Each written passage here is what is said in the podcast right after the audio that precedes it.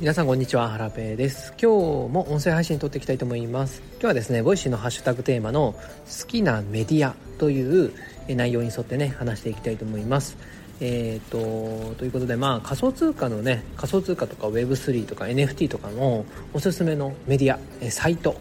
こちらをね、5つ6つ6つぐらいね紹介していきたいなというふうに思います。それでは早速いきましょう。今日もゆるっと元気にいってみよう。ということでやっていきたいと思います。はい。えーと、情報収集をするにはですねやはりウェブサイトが便利で、えー、特にねニュース系のねサイトがね情報収集をするにはおすすめでございます。はい。では1つ目なんですけどもコインポストさんです。はい。コインポスト、うん、皆さん見られたことあるんじゃないでしょうか。仮想通貨とかね Web3NFT 系の、うんと、何か調べ事をしてるとね多分たどり着いた方が多いたどり着いたことがある人がね多いんじゃないかなと思います。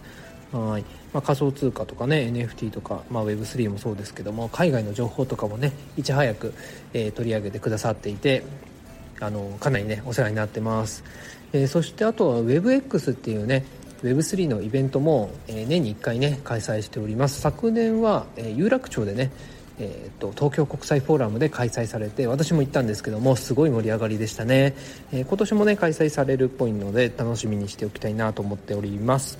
はい、えー、2つ目がですね新しい経済というサイトです。幻冬舎がね運営するメディアではい、えー、こちら結構ね国内の Web3 企業の取り組みとかえー、が、えー、結構ね多く書かれていて面白くてね私よく毎日見てるんですけどもあとはですね音声配信もしています。はい。 Voicy でもそうですしあとはオーディブルでも聞けるのかな。はい。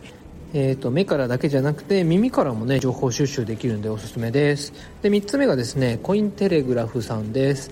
これはですね海外の、えーとメディアなんですけども日本版もありまして、えそれがコインテレグラフということで、まあ、仮想通貨とかねそういう情報が、えー、まあ、海外の情報を翻訳した内容がですね日本語でもこう読むことができるということです。でよりね早い情報が知りたい。場合はですねえーと、英語版海外版を見るのがおすすめなんですけどもまあねそこまで、えーと、相場を追ってトレードをしてる人ではない限りですね、まあ、日本語版で十分なのかなというふうに思っております。はいコインテレグラフさん。はい。おすすめです。で4つ目がですねコインデスクさんです。えー、もちろんニュースも取り扱ってるんですがコラムのようなものもねたくさんあってあの好きでねよくあの読ませてもらっております。はい、えー、続きましてえー、と5つ目かな。はい。5つ目はクリプトタイムズさんです。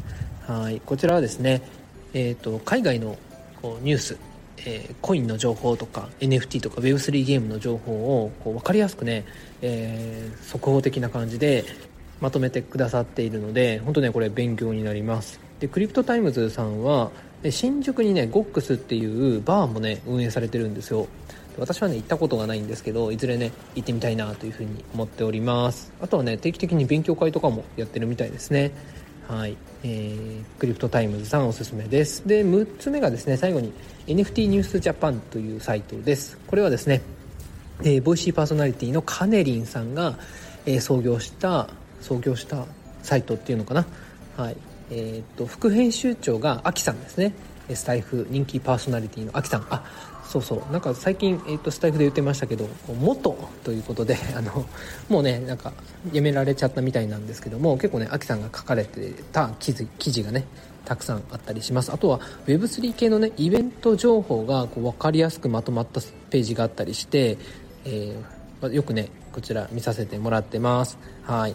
NFT ニュースジャパンもおすすめでございます。ということで、えー、駆け足でね、えー、6つご紹介させていただきました。えー、とまず1つがコインポストさん。